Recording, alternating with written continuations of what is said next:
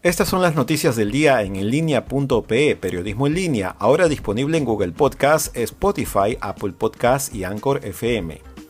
Al menos cuatro personas murieron en la ciudad de Tacna, al sur del Perú, por deslizamientos de lodo y piedras que afectaron viviendas, carreteras e instituciones públicas.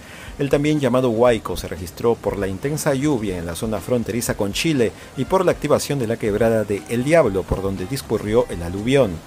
Según el Instituto de Defensa Civil del Perú INDECI, una persona identificada como Raúl Guaya Ortega de 48 años y su hijo Álvaro Guaya Maquera de 21 murieron dentro de un camión arrastrado por el aluvión. Además se registró otro fallecido identificado como Marlit Pisando Uchagua de 57 años. La cuarta persona fallecida aún no ha sido identificada. El Ministerio de Salud detalló que este hecho también ha dejado 20 heridos que vienen siendo atendidos en centros de salud.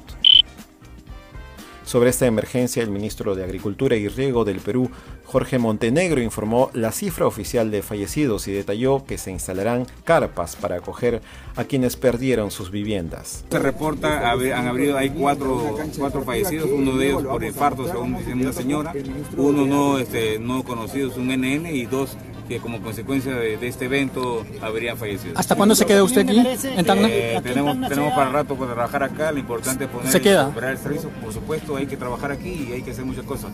La maquinaria ya se ha puesto en coordinación, ya se han determinado este, eh, puntos focales, ya tenemos referencias para que cada uno sepa lo que tiene que hacer y de manera rápida poder articular y recuperar. Estamos justamente reubicando a la población, eh, hemos determinado una zona donde hay ahí este, una cancha deportiva, una, una zona más plana, eh, posibilidad de instalar cerca de 100 carpas.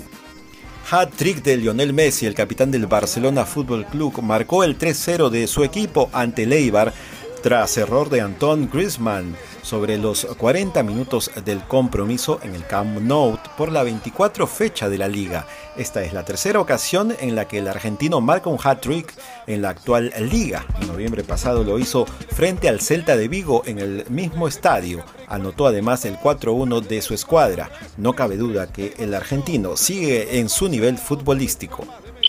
Si usted quiere seguir informado, visite en línea.pe o suscríbase a nuestros podcasts.